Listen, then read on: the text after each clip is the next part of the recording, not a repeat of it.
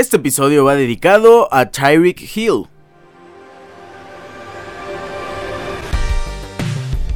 No hay, no existe duda alguna en que Tyreek Hill fue el dueño de la semana número uno de la NFL. Qué forma tan dominante de jugar por parte del número 10 de Delfines y más contra una defensiva muy poderosa, una defensiva muy prometedora también en este año. Tyreek Hill, una cosa impresionante, es de verdad un espectáculo completo, qué agradable es ver a Tyreek Hill en el campo, en el emparrillado y pensar que llegó eh, gracias al trade que hizo Miami por ese pick número 3 con San Francisco 49ers. Waddle también llegó después con esos picks. Eh, Bradley Chubb también, si no me equivoco, qué forma tan excelsa, qué masterclass nos regaló Miami Dolphins en negociación. Hoy Trey Lance está como suplente en Dallas Cowboys, qué increíble.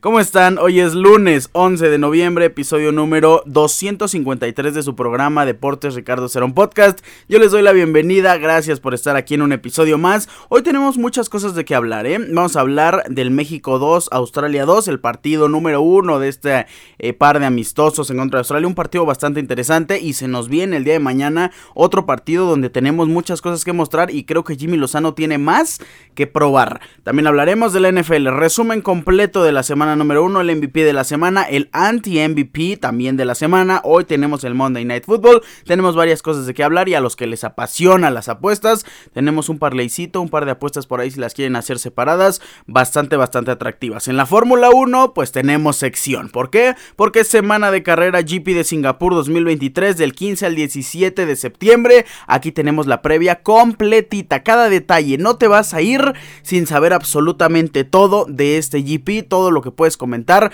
varios datitos también como para que presumas antes de este fin de semana con tus amigos, con la familia, con todos, como eres un experto en Fórmula 1. Comenzamos. Vamos a iniciar hablando del primero de dos partidos que tendrá la selección mexicana. Sostuvo un encuentro en contra de la selección de Australia el pasado sábado. Un partido con muchas acciones, muchas cosas de qué platicar. Vamos a empezar hablando de las alineaciones. Paco Memo Ochoa, el mejor portero de todo México, no hay duda alguna de esa. Y Jimmy lo sabe. No pudo hacer mucho en ninguno de los dos goles. En el penal pues el, el, eh, ¿quién fue Boyle? El delantero de la selección australiana cobra súper fuerte, no había forma más que quedar separado para Paco Memochoa, trata de adivinarlo y al final de cuentas no lo hace y en el minuto 16 donde se abre el marcador con gol de Sutar, el, el jugador más gigante de Australia al parecer, pues tampoco. Lo que muchos le pedían a Paco Memo, pues es que saliera a cortar el centro porque remata en el borde del área chica. Pero no, para mí es más culpa de Johan Vázquez y de Edson Álvarez que se les fue esa marca. Por ahí había una combinación entre marcar hombre a hombre y marcar en zona.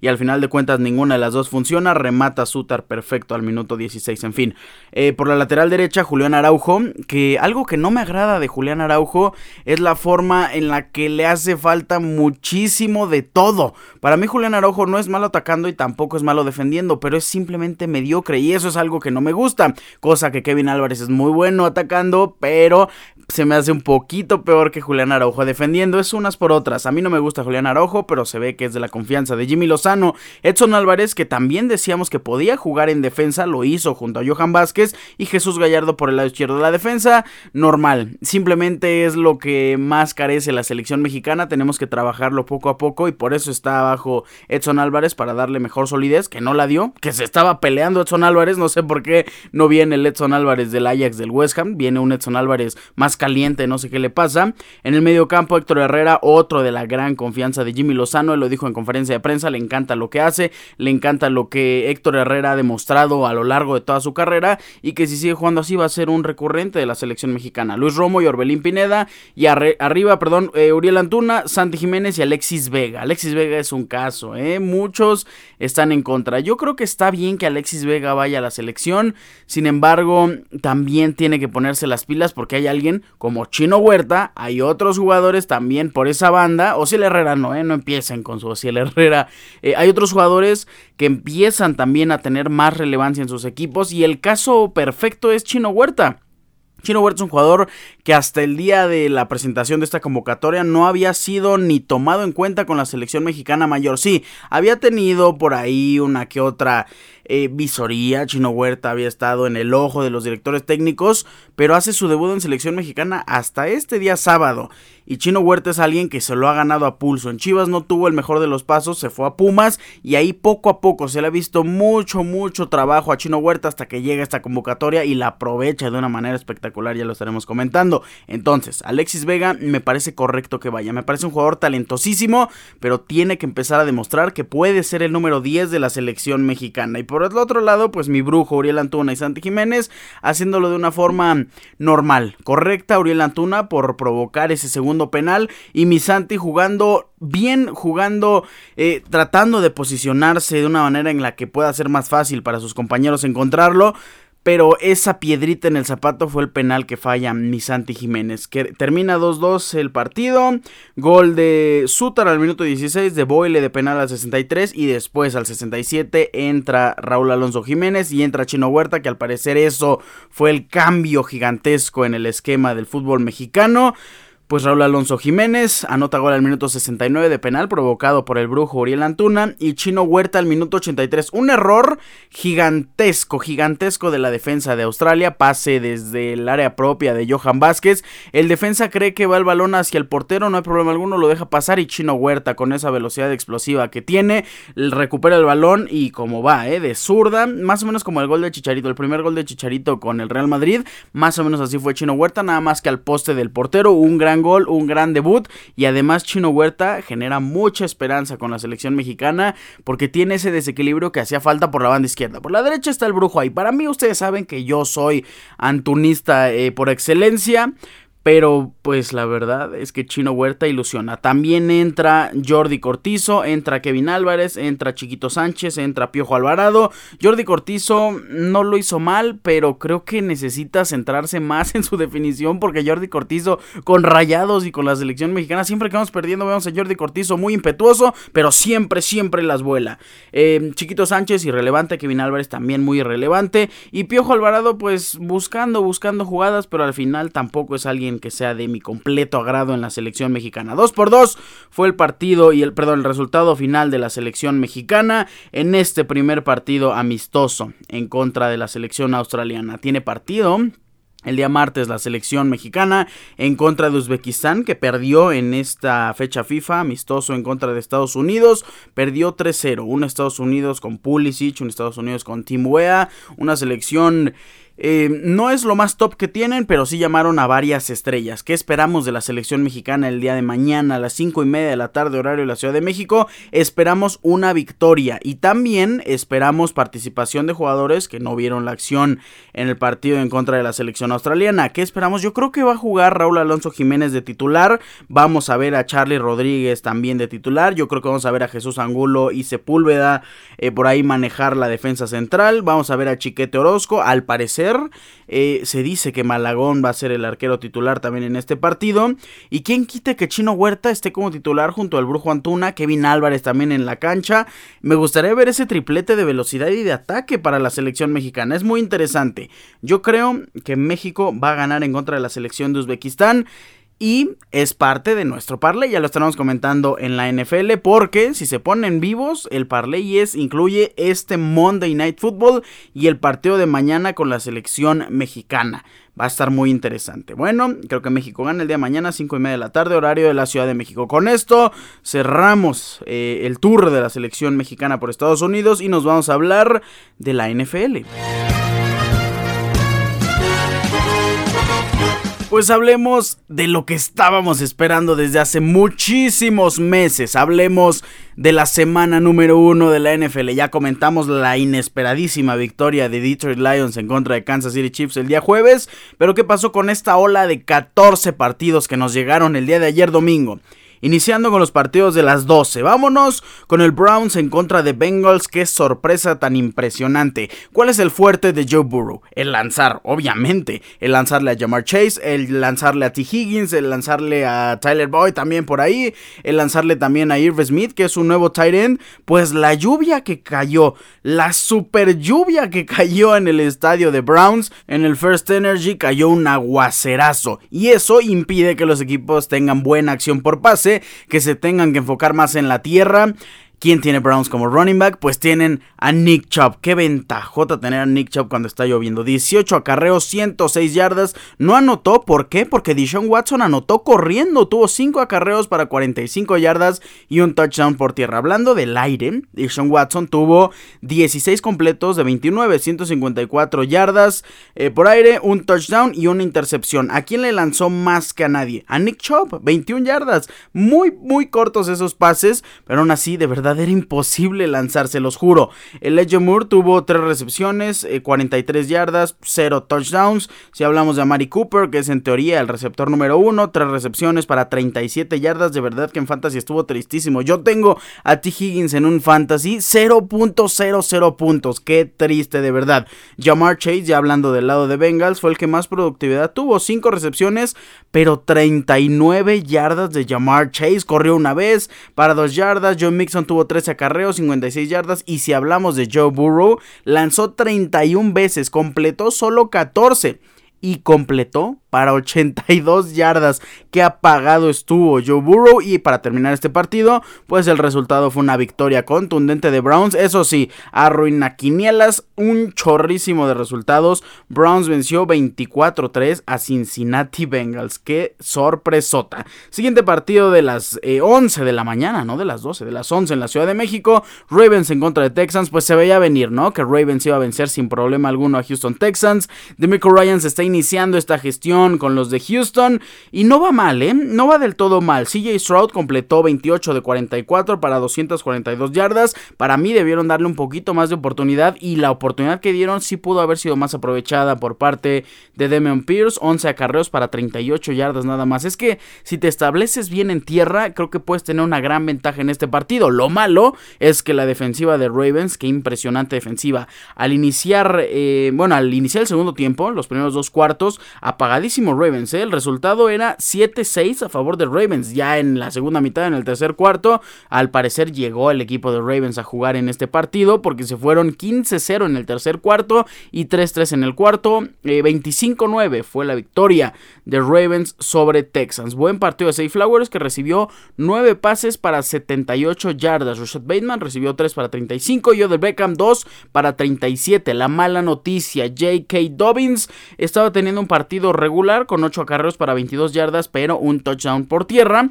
Lo malo es que se lastima y se lastima el tendón de Aquiles fuera por el resto de la temporada. No es que la maldición de J.K. Dobbins regresó la temporada pasada, eh, como por la semana 3, si no me equivoco, inició lesionado. Después jugó como 5 semanas y se pierde gran parte de la temporada. Ya por ahí de la semana número 15, ya fue cuando regresó. J.K. Dobbins es de verdad un jugador de cristal. ¿Quién tomará su lugar? Pues está Justin Hill, está Gus Edwards, Gus Boss. Se dice que por ahí podría llegar Karim Hunt también, el agente libre más cotizado de la NFL ahorita en el puesto de corredor, no lo sabemos, pero el que tuvo mejor productividad fue Justin Hill, que tuvo 8 acarreos, Justice Hill, perdón, 8 acarreos, 9 yardas, pero anotó dos veces. Gus Edwards tuvo 8 acarreos para 32 yardas, Lamar Jackson fue el que hizo más yardas, 6 acarreos para 38 yardas. 25-9 el partido de Ravens. No quiero comentar el que sigue, de verdad que no quiero. Mis Minnesota Vikings en contra de Tampa Bay Buccaneers. Tenemos un parlay perfecto, un parlay bastante, bastante fácil de lograr. Solo necesitamos que ganara Vikings. Ese fue el gran error no haberle apostado. ¿Qué pusimos? Pusimos que Christian McCaffrey iba a anotar.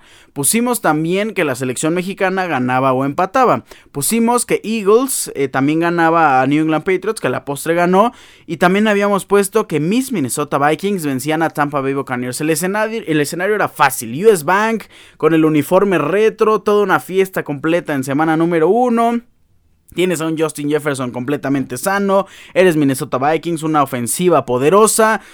Y además enfrentabas a Tampa Bay, comandados por Baker Mayfield en su primer partido en temporada regular como titular para estar con este equipo. El panorama era perfecto, pero Vikings perdió 20-17. No es que Baker Mayfield haya tenido un partido increíble, hizo 173 yardas, dos anotaciones de touchdown. El que me decepcionó mucho fue Rashad White. Yo pensé que iba a tener más protagonismo y que iba a aprovechar los acarreos que tuvo, porque sí fueron bastantes.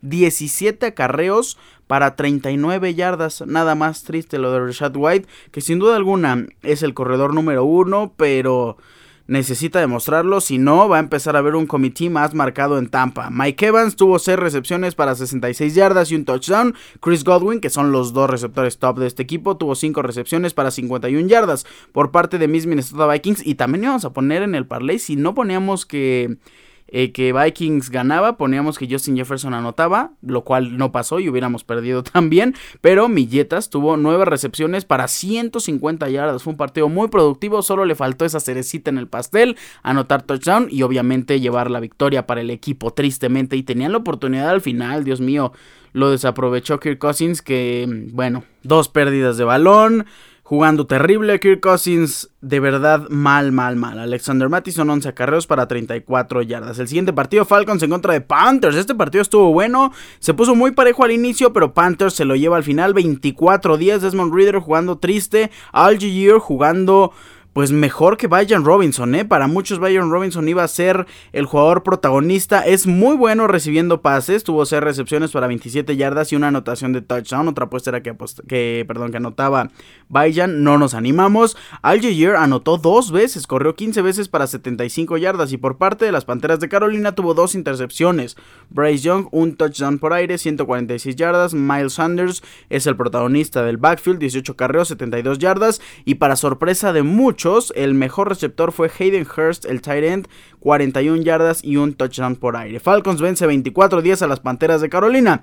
Washington Commanders. ¿Cómo se le complicó a Commanders en contra de Cardinals? Se le complica a un equipo que tiene como el guía de esta franquicia a Joshua Dobbs, que tuvo 132 yardas, 0 touchdowns. James Conner corrió 14 veces para 62 yardas. Rondal Moore 3 recepciones. Hollywood Brown 3 recepciones. Trey McBride 2 recepciones. Sackert 6 recepciones. De verdad que Cardinals es un equipo malísimo. Y Washington casi pierde contra Cardinals. Sam Howell tuvo 202 yardas, una anotación de touchdown, una intercepción. Brian Robinson es alguien que les dijimos que iba a jugar bastante bien. Tuvo 19 acarreos para 59 yardas, pero también recibió un pase para 7 yardas, pero fue pase de touchdown. Sam Howell corrió dos veces para 11 yardas y una anotación por tierra. Curtis Samuel recibió 5 pases, Logan Thomas recibió 4, Jahan Dodson 5 y Terry McLaurin solo 2 pases para 31 yardas. Washington Commanders venció 20-16 a Arizona Cardinals. Siguiente partido, Colts en contra de Jaguars. Otro partido muy sufrido, ¿eh? Jaguars casi, casi pierde. Hubo un punto en el partido donde Colts tomó la ventaja y donde se veía claramente que estaba jugando mejor en el inicio. Y la primera anotación de Calvin Ridley, qué joya de ofensiva por parte de Jacksonville Jaguars y qué joya de adición por parte de Calvin Ridley. 8 recepciones, 101 yardas, una anotación de touchdown para el número 0. Calvin Ridley sin duda alguna es el receptor número 1 de Jaguars. Me gusta cómo le puede ayudar a mi Trevor Lawrence. Eh, Jones tuvo 5 recepciones, Evan Ingram tuvo 5 recepciones, Travis Etienne también tuvo 5 recepciones y Travis Etienne corrió 18 carreras para 77 yardas y una anotación de touchdown. Cuando usaron más a Travis Etienne, creo que se vio mejor Jacksonville Jaguars. Es alguien al que le tenemos que tener fe si no se rompe en esta temporada. Trevor Lawrence lanzó 24 de 32, bueno, completó 24 de 32 para 241 yardas, dos anotaciones y una intercepción por parte de Colts, que les faltó mucho un corredor. El mejor por mucho fue Anthony Richardson, que corrió 10 veces para 40 yardas y una anotación de touchdown. ¿Quién creían que iba a ser el corredor titular? Ivan Hall, eh, Dion Jackson, Funk, pues fue Dion Jackson, pero corrió 13 veces para 14 yardas. Casi, casi, casi una yarda por acarreo. Un poquito más que tristísima participación de los corredores de Colts. Y también quien esperábamos que iba a tener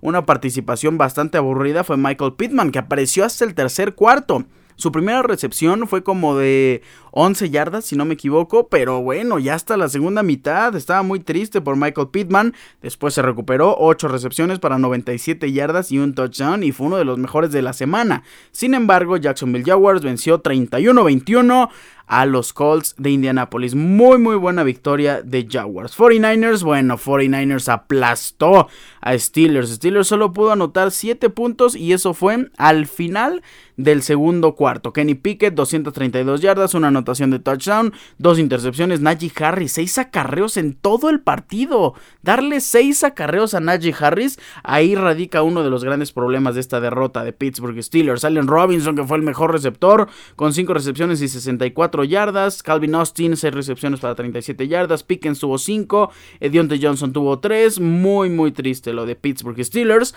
Y por el otro lado, bueno, la sorpresa de Brock Purdy que lanzó 29 pases, completó 19, 220 yardas, dos anotaciones. Christian McCaffrey siendo un consentido del equipo. Anotó Christian McCaffrey como nuestro parlay lo indicaba. 22 acarreos, 152 yardas y un touchdown.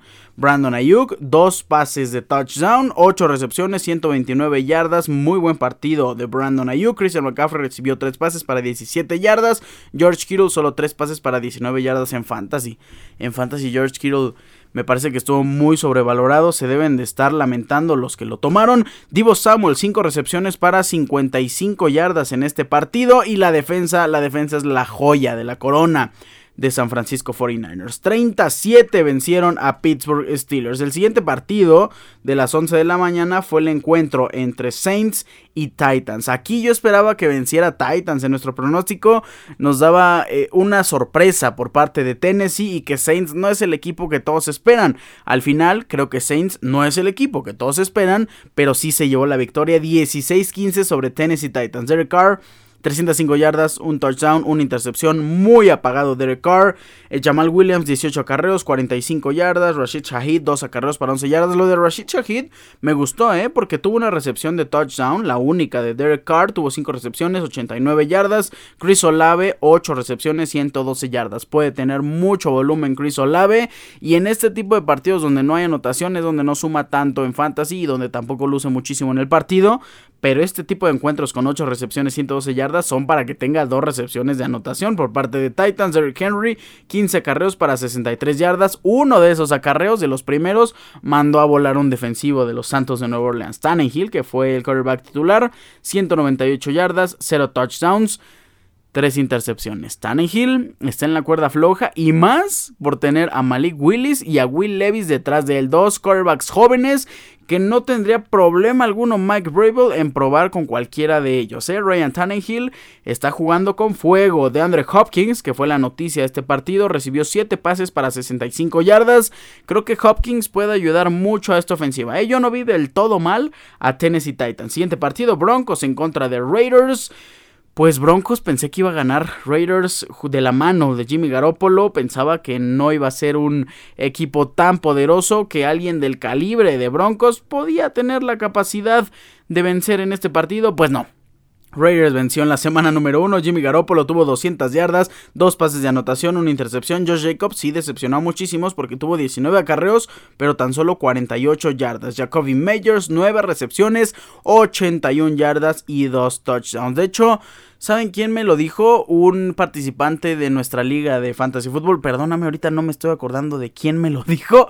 Eh, pero sí, había dicho que Jimmy Garoppolo tuvo más conexión con Jacoby Meyers que con el mismo Davante Adams. Y aquí se hizo notar. No vamos a emocionarnos, no vamos a aventar eh, todo por la borda para ir con Jacoby Meyers. Porque yo creo que todavía tenemos que darle un par de semanas para que demuestre que sí es el mejor amigo de Jimmy Garoppolo. Yo seguiría teniendo la fe completa con Davante Adams, pero este partido para Jacoby y para los que lo metieron en fantasy, no bueno, qué valor, mismos que metieron a Brandon Ayuk, no me pasó, no me tocó ver a alguien que haya confiado en Ayuk ni siquiera para draftearlo, así que diga, yo voy con Brandon Ayuk porque va a ser el mejor receptor de, de 49ers por lo menos al inicio. No, pero Brandon Ayuk, quien se animó a meterlo, gran, gran premio. Josh Jacobs también tuvo dos recepciones para 23 yardas. Y por el lado de Denver Broncos, le tenía mucha fe a Javonte Williams. Corrió 13 veces para 52 yardas. No son números terribles, pero sí esperaba que tuviera más de 100 yardas. Hubiera sido un sueño ver a Javonte Williams regresar, porque es un jugador que me agrada, me agrada muchísimo, muchísimo de verdad. Eh, Perrin fue el jugador con eh, más recepciones, más yardas, perdón, en recepción, porque el que tuvo más recepciones fue Adam Troutman con 5 recepciones para 34 yardas. Salió lesionado Greg Dulcich. el jugador de segundo año. Parece ser que no es algo de suma gravedad, pero Greg Dulcich sí preocupa porque al parecer y en el papel iba a ser el Tyrant número uno. Lo que no me gustó es que Russell Wilson solo, tuvo 177 yardas, dos pases de touchdown, por ahí corrió una vez para una yarda nada más. No es el quarterback dominante que vimos en Seattle Seahawks y al parecer no está siendo del todo correcto la decisión de Denver Broncos de hipotecar su futuro por Russell Wilson. Ya en los partidos de las tres, Patriots en contra de Eagles, todo pasó como tenía que pasar. Patriots eh, perdiendo contra un equipo bastante poderoso, peleándoles, eso sí, hubo gran riesgo en el Survivor. En los Survivors, no me van a dejar mentir los que están en Survivors, la mayoría puso a Kansas City Chiefs. Eh, también varios pusieron a Minnesota Vikings. Yo decanté por poner a las Águilas de Filadelfia, sí. Estamos quemando un arma bastante poderosa, pero los otros que ya están fuera, pues sí les, les costó muchísimo esas decisiones. Eagles vence 25-20 a los Patriotas de Nueva Inglaterra, que independientemente del resultado, Mac Jones tuvo 316 yardas, 3 touchdowns, una intercepción. Eh, Zeke Elliott, que fue el segundo con más acarreos detrás de Ramondre Stevenson, pero tuvo más yardas, 29, Ramondre tuvo 25. Kendrick Bourne anotando dos veces con los Patriotas, 6 recepciones para 64 yardas y las Águilas de Filadelfia con Jalen Hurt, 170 yardas, una anotación de touchdown. Kenneth Gainwell corriendo 14 veces. De Andre Swift solo corrió una vez para 3 yardas. De Andre Swift recibió un pase para 0 yardas. Qué triste el partido para el, en teoría, corredor número 1 de Eagles. AJ Brown tuvo 7 recepciones para 79 yardas. Devonta Smith 7 recepciones para 47 yardas y una recepción de touchdown. Pero independientemente de todo esto, el atractivo del partido fue Tom Brady. ¿Por qué? Pues porque hoy fue, bueno, ayer fue el homenaje en Gillette Stadium. Tom Brady, pues vaya que hizo enloquecer a los fans y Robert Kraft, el presidente, el dueño del equipo, dijo que Tom Brady va a ser introducido al Salón de la Fama de New England Patriots precisamente el 12 de junio del 2024 para que veamos a Tom Brady en el Salón de la Fama de la NFL, todavía tienen que pasar 5 años, es la regla oficial de la liga. Así que vamos a conformarnos con verlo en el Salón de la Fama mientras de los Patriotas de Nueva Inglaterra el siguiente 12 de junio del 2024. Felicidades al GOAT. Las Águilas de Filadelfia vencen 25-20 a los Patriotas de Nueva Inglaterra. El siguiente partido fue un partido que no esperaba que tuviera este resultado, la verdad, y más la diferencia que tuvo en el resultado. Seattle Seahawks en contra de los Rams de Los Ángeles. Bueno, qué cosa.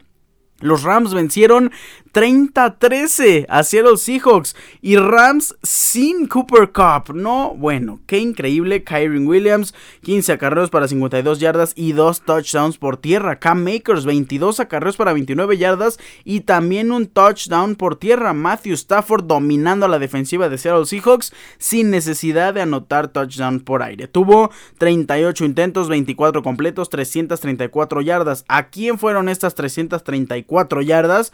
Bueno, pues en su mayoría fue a un novato. Puka Nakua, 10 recepciones, 119 yardas. Tiene un físico similar al de Cooper Cup y al ser novato también se veía venir que podía usarlo los Rams. En el papel Van Jefferson iba a ser el receptor número uno por lo menos para este partido, pero no. De repente Sean McVay decidió que íbamos all in con Pucanacua y con Tutu Adwell. Pues Pucanacua tuvo 10 recepciones, 119 yardas. Y Tutu Adwell tuvo 6 recepciones también para 119 yardas. Tyler Higby, que también para muchos, yo incluido, iba a ser el mejor receptor de este equipo, por lo menos en este partido. Pues no, tuvo 3 recepciones, 49 yardas. Van Jefferson tuvo 4 recepciones para 24 yardas. Por parte de Seattle Seahawks, Gino Smith no tuvo intercepciones, eso es bueno. 112 yardas, un touchdown nada más. Eh, Kenneth Walker tuvo 2 acarreos para 64 yardas. Zach Carbonet, 3 acarreos para 11 yardas. DK Metcalf tuvo solo 3 recepciones para 47 yardas, pero una anotación de touchdown. El que me sorprendió muchísimo fue Tyler Lockett, solo teniendo dos recepciones para 10 yardas. Yo le tenía más fe a Tyler Lockett, no hay que volvernos locos, creo que va a tener una buena temporada, pero qué triste partido de inicio por parte de Seattle Seahawks que pierde 30-13 ante los Rams de Los Ángeles. Qué resultadazo de verdad para los Rams. Muy, muy buen resultado. En el partido de la semana, no, bueno, qué cosa. Se sabía que el Chargers en contra de Dolphins iba a ser el mejor partido de la semana y no nos quedaron a deber absolutamente nada. 36-34 venció eh, Dolphins a Chargers. Bueno, se quedó súper corto nuestro parlay en el más de 21.5 puntos para Dolphins. Eh, se quedó muy corto. He visto también varias apuestas donde el over era como de 51 puntos. Pues bueno, sumaron 70 puntos en total entre los dos equipos. ¡Qué partida sasasasazo! Justin Herbert, 228 yardas, una anotación por aire. Ese pase fue para Dylan Parham. Tres recepciones, 21 yardas y una recepción de touchdown. Quien tuvo más protagonismo fue Keenan Allen con 6 recepciones para 76 yardas. Austin Eckler, 4 recepciones para 47 yardas. Mike Williams, que por un momento salió lesionado y nos preocupó a todos tuvo 4 recepciones para 45 yardas. Quentin Johnston tuvo 2 recepciones solo para 9 yardas. Austin Eckler tuvo 16 acarreos, corrió para 117 yardas y una anotación por tierra. Lo que corrió Chargers, ¿eh? De verdad. Joshua Kelly corrió 16 veces también como Austin Eckler y para 91 yardas y un touchdown por tierra. ¿Qué partidos? Estos partidos tan abiertos nos encantan en fantasy y nos encantan también para el espectáculo todo el partido. De verdad, estuvimos tratando de ver el Philadelphia en contra de Patriotas, pero todo nos regresaba al partido de Miami en contra de Chargers. Por parte de los Delfines, el equipo vencedor, Tua Tango Bailoa tuvo 466 yardas en solo 28 pases, 3 touchdowns y una intercepción. Raheem Mostert fue quien más corrió, 10 acarreos para 37 yardas y un touchdown touchdown por tierra. No jugó de Bonachane, yo tenía muchas ganas de verlo. ¿Y quién se llevó la noche? ¿Quién se llevó el día? Porque no fue de noche. ¿Quién se llevó esta semana número uno? Pues Tyreek Hill, el número 10. 11 recepciones, 215 yardas, dos anotaciones de touchdown. De verdad que qué partidazo tan mayúsculo. Uno de los grandes partidos que veremos seguramente en todo el año. Una de las grandes participaciones que veremos seguramente en todo el año por parte de Tyreek Hill. Y todo esto en un solo partido. Y todo esto en la primera semana de la NFL que nos espera. Ya la extrañábamos de verdad con todo el corazón. Jalen Waddle, 4 recepciones para 78 yardas. Smythe, 3 recepciones para 44 yardas. Crackcraft eh, recibió 3 pases para 40 yardas y una anotación de touchdown. Muy buen partido por parte del Tyrant. Pues qué partidazo de verdad. Se fueron 7-7 en el primer cuarto. Después en el segundo cuarto terminaron 13-10, se fueron 20-17, eh, en el tercer cuarto terminaron 7-7, en el cuarto cuarto 10-9 eh, a favor de Chargers eh, y al final pues 36-34. Qué encuentro, me encantó ver a Delfines, me encantó ver a Chargers. Y creo que también nos generan expectativas muy altas con lo que pueden hacer en siguientes encuentros. El último partido de las 2 de la tarde, horario de la Ciudad de México fue el Bears en contra de Packers, que bueno, Bears perdió el año pasado en contra de Packers, fue en semana número 2, si no me equivoco, pues pierden este año en semana número 1, Bears no pudo hacer nada en contra del poderío ofensivo de Jordan Love y más de Aaron Jones sí se cargó al equipo. Dos recepciones, 86 yardas, una anotación de touchdown, 9 acarreos para 41 yardas, una anotación de touchdown por tierra. Jordan Love tuvo 245 yardas en 15 pases completos, de 27 intentos, 3 touchdowns por aire. ¿A quién fueron esos touchdowns? Pues uno fueron Jones y dos fueron a Romeo Dobbs, que tuvo 4 recepciones para 26 yardas. La mala noticia, Aaron Jones salió lesionado. Al parecer es el hamstring, si no me equivoco pero todavía no sabemos el resultado de los estudios y si se va a perder o no tiempo para empezar. Y si se pierde tiempo, no sabemos si se va a perder mucho tiempo. Eh, Taylor Jr. y AJ Dillon fueron los que cargaron con esta ofensiva después de la lesión de Aaron Jones, que ya era al final, eh, ya era cuando iba ganando por mucho puntaje sobre Bears. Me preocupa lo de Aaron Jones, ¿eh? porque es una pieza importantísima en Packers. Ya el del otro lado del balón, Justin Fields tuvo 216 yardas por pase, una anotación de touchdown, una intercepción, 9 acarreos para 59 yardas. Khalil Herbert tuvo también 9 acarreos para 27 yardas. Khalil Herbert tuvo 3 recepciones para 37 yardas. No fue el mejor de los partidos para el corredor eh, de, de Bears, pero aún así creo que sí lo están tomando en cuenta para tener protagonismo en este encuentro. Khalil Herbert. Pues me gusta esta temporada, aunque no anotó. Quien se llevó la anotación por tierra fue Roshan Johnson, que tuvo 5 acarreos para 20 yardas, pero esa muy valiosa anotación para terminar el partido 38-20 a favor de Green Bay Packers. Cole Kemet tuvo 5 recepciones para 44 yardas y quien recibió ese pase de Justin Fields fue Darnell Mooney que tuvo 4 recepciones para 53 yardas, 38-20, que aplastada de verdad por parte de Packers. Y en el Sunday Night Football no hay mucho que comentar, de verdad. No hay casi nada que comentar por parte de Giants, porque por parte de Cowboys que dominantes y la defensa, no, no, no, no, no, la defensa de los Cowboys. Qué forma de defender, qué forma de jugar, qué forma de aplastar a los Giants, a un rival divisional, a un rival que no les agrada para nada. ¿Cuáles fueron los números de la defensa? 7 sacks, 2 intercepciones, un pick six, una patada de field goal bloqueada que llegó hasta touchdown, 5 fumbles forzados y 0 puntos permitidos. Un partido completamente redondo para la defensiva de Cowboys que fue el protagonista. Fue un partido similar a cuando perdió la temporada pasada eh, Vikings en contra de Cowboys, que también nos dejaron súper en la lona, pues fue similar. La defensiva dominó completamente.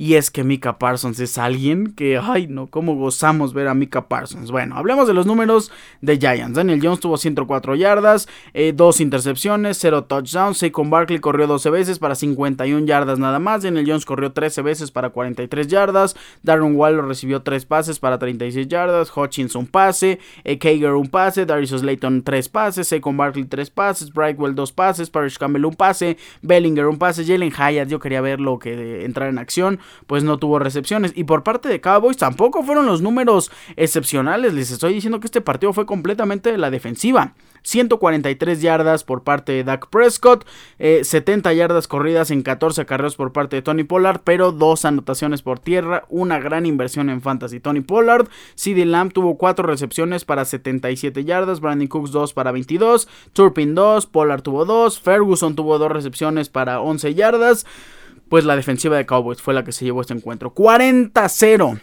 Vence Cowboys a New York Giants. Y para cerrar la semana número 1, el día de hoy a las 6:15 de la tarde, horario de la Ciudad de México, pues se enfrenta Jets en contra de Buffalo Bills. Duela sasazo. Creo que Bills va a ganar este encuentro. Creo que es un equipo bastante, bastante fuerte. Y Aaron Rodgers pues tiene mucho que demostrar en este partido. Tiene algo que pues no tiene Bills, que al final es la experiencia de un jugador ya ganador, un jugador que puede ser considerado como uno de los grandes en la historia, una defensiva poderosa, eso sí, la defensiva de Bills y de Jets por ahí se van, aunque decantaría un poquito más por la defensiva de Jets. En el cuerpo de receptores me parece mejor el de Buffalo Bills. En los corredores me parece mejor el de Jets. Así que es un partido bastante parejo. Creo que es un partido donde sí va a haber varios puntos. No vamos a tener los 70 puntos del Chargers en contra de Miami. Pero en Monday Night Football nos van a regalar un buen espectáculo. Para cerrar con el parlay y también vamos a cerrar con el MVP y el anti-MVP pues eh, nos acompaña, ah, no, no es cierto, no nos acompaña nadie. Eh, el día de hoy, pues vamos a dar al MVP de la semana, es Tariq Hill, obviamente con los grandes números que tuvo, y el anti-MVP de la semana, el peor jugador de estos 16 encuentros, a menos que pase algo extraordinario en el Jets en contra de Bills, pues es Tristemente, Kirk Cousins, el quarterback de mis queridos Minnesota Vikings. No, bueno, qué cosa. Eh, para cerrar el pronóstico, creo que gana Buffalo Bills. Y vamos a terminar con un parlay que no solo tiene que ver con la NFL. Tenemos cuatro posibilidades. Lo que pueden hacer es meter apuestas por separado. Y sí, aunque se gana menos, me parece más seguro. El primero de ellos es una doble oportunidad porque hoy tenemos Liga MX femenil. El primero de ellos es Cruz Azul en contra de Atlas. Creo que Cruz Azul tiene las posibilidades de ganar, pero por si no, vamos a darle un Cruz Azul o empate. Se enfrenta Tigres en contra de León, las Amazonas en contra de la Fiera. No, bueno, creo que sí va a haber muchos goles, pero por ahora solo vamos a poner algo que paga bastante bien, ¿eh? Más de 3.5 goles. Va a haber 4 por lo menos en este partido. Vamos a tenerle fe a Tigres. El siguiente resultado es del lado de Buffalo Bills.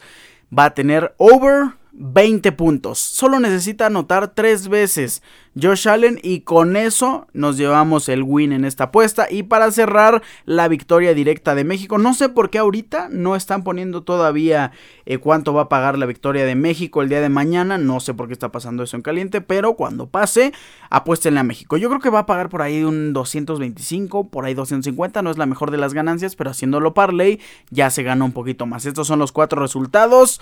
Les recomiendo también meterlo por separado porque así hay un poquito menos de riesgo y se llevan su buena cantidad de ganancia, aunque creo que los cuatro son muy muy posibles, no se pierdan.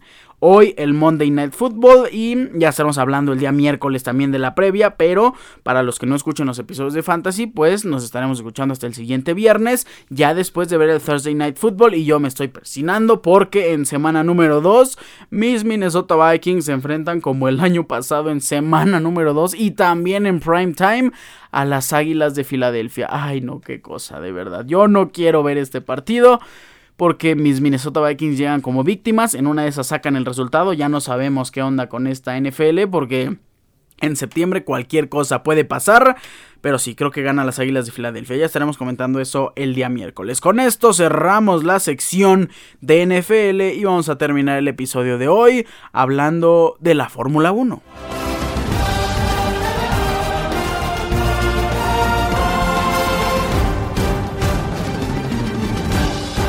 Amigos míos, es semana de carrera en la Fórmula 1. Tenemos la previa del Gran Premio de Singapur, la fecha número 16 del calendario 2023 de la Fórmula 1 desde el circuito callejero de Marina Bay. ¿Qué tenemos que comentar de este circuito? que es lo que le sigue de complicado, lo que le sigue de espectacular? No me gusta que no hay demasiados adelantamientos, pero con ver cómo rozan los muros los pilotos, yo me doy por bien servido. Hay muchas cosas que comentar de este circuito. El primero de ellos, pues que está ubicado en Marina Bay en Singapur, tiene una altitud de 23 metros sobre el nivel del mar. ¿Cuál es el sentido? Pues es el, el sentido opuesto a las manecillas del reloj. Hablemos ya de la pista de Marina Bay. Tiene una longitud de 4.928 kilómetros.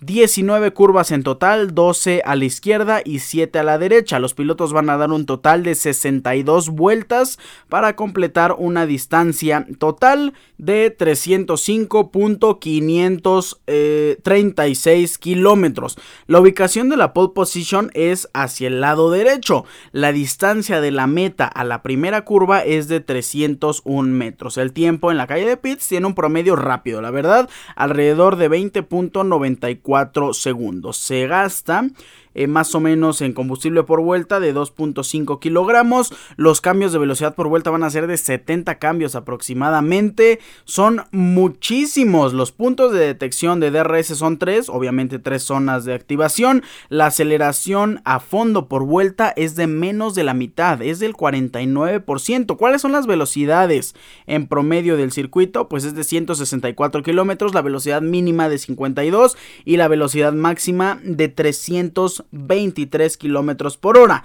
Hablemos del récord de la pista. Una simulación con inteligencia artificial que el récord de la pista es de 1 minuto 30 con 340. ¿Por qué? Porque tenemos una pista completamente renovada, hay cambios en el diseño del circuito de Marina Bay y obviamente no hay tiempos establecidos en este nuevo circuito. La simulación de la EA dice que el récord de pista es de 1.30.340, pero que la simulación dice que el récord de vuelta puede ser de 1 minuto 27.700. La última pole position fue de Charles Leclerc con un tiempo de 1.49.412 con Ferrari y hablando del año pasado, eh, pues el podio fue de Checo Pérez, que venció en circuito callejero, Charles Leclerc y Carlos Sainz. El piloto con más victorias es Sebastian Vettel, con un total de 5 victorias desde la inauguración de este GP de Singapur, que no es hace mucho, ¿eh? la inauguración fue el 28 de septiembre del 2008. El constructor con más victorias es Red Bull, con 4 en total. Un dato interesante es que el piloto que ha ganado desde la peor posición en la parrilla ha sido Fernando Alonso, que alguna vez salió desde el quinceavo lugar en este circuito. Qué completo está Marina Bay, qué atractivo de verdad, todas las curvas tan cerradas de verdad a máxima velocidad, bueno, no a máxima en todas, obviamente, pero qué curvas, qué cosa de circuito, qué atractivo, qué carrera vamos a ver. El récord de pit stop en la última edición fue de Max Verstappen con un tiempo de 2.46 segundos. Necesitamos muchos frenos en este circuito, necesitamos una gran tracción, necesitamos una gran carga aerodinámica y este circuito no se caracteriza por darle mucho estrés a los neumáticos y tampoco por tener mucha abrasión del asfalto. Lo que sí es que los pilotos que tengan una gran carga aerodinámica y una tracción van a sacar lo mejor en este GP. ¿Quién va a ser? Creo que Red Bull, creo que Aston Martin es una gran posibilidad para Aston Martin si no llueve, porque las probabilidades de lluvia en realidad son menores del 50%, así que vamos a tener eh, una buena ventaja de que tengamos pista seca, pues los, los neumáticos perdón, compuestos seleccionados van a ser C3, C4, C5, duros, medianos y suaves. Hablemos un poco del horario y de cómo está conformado este fin de semana. Es un formato completamente tradicional con tres prácticas, clasificación y GP. Para la Ciudad de México tenemos horarios bastante flexibles y más si es 15 y 16 de septiembre. 3 y media de la mañana el 15 a práctica número 1, 7 de la mañana práctica número 2. La fiesta es entre el 15 y el 16, así que para la clasificación y la práctica número 3 yo creo que vamos a estar más que despiertos. Práctica número 3, 3 y media de la mañana del sábado 16 de septiembre, 44% de probabilidad de lluvia y clasificación a las 7 de la mañana horario de la Ciudad de México. Ya para el día domingo, el GP inicia a las 6 de la mañana, 51% de probabilidad de lluvia.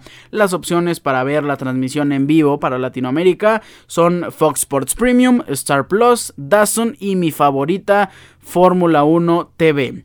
Esos son todos los datos que tenemos en la previa de este GP de Singapur 2023. Los pronósticos los vamos a estar dando el siguiente viernes, ya después de haber visto la práctica número 1 y la práctica número 2. Con esto cerramos la sección de Fórmula 1 y también terminamos el episodio número 253. Yo les agradezco infinitamente su amable sintonía. No me voy sin antes recordarles mis redes sociales arroba Ricardo-Cerón-Bajo en Instagram, Ricardo Cerón en Facebook. Recuerden, Cerón es con Z. Pasen increíble. Gocen de todo lo que vamos a tener en esta semana. Se vienen eventos muy importantes. Tenemos el Monday Night Football. Así que terminando de escuchar este episodio recién estrenado, pues nos vamos a ver el Monday Night Football. Me despido con un fuerte abrazo. Ah, no, también íbamos a eh, reconocer a Novak Djokovic y Arina Zabalenka en el tenis, ya se me estaba olvidando. Novak Djokovic que gana su Grand Slam número 24, empata a Margaret Court como los máximos ganadores de Grand Slam en toda la historia y además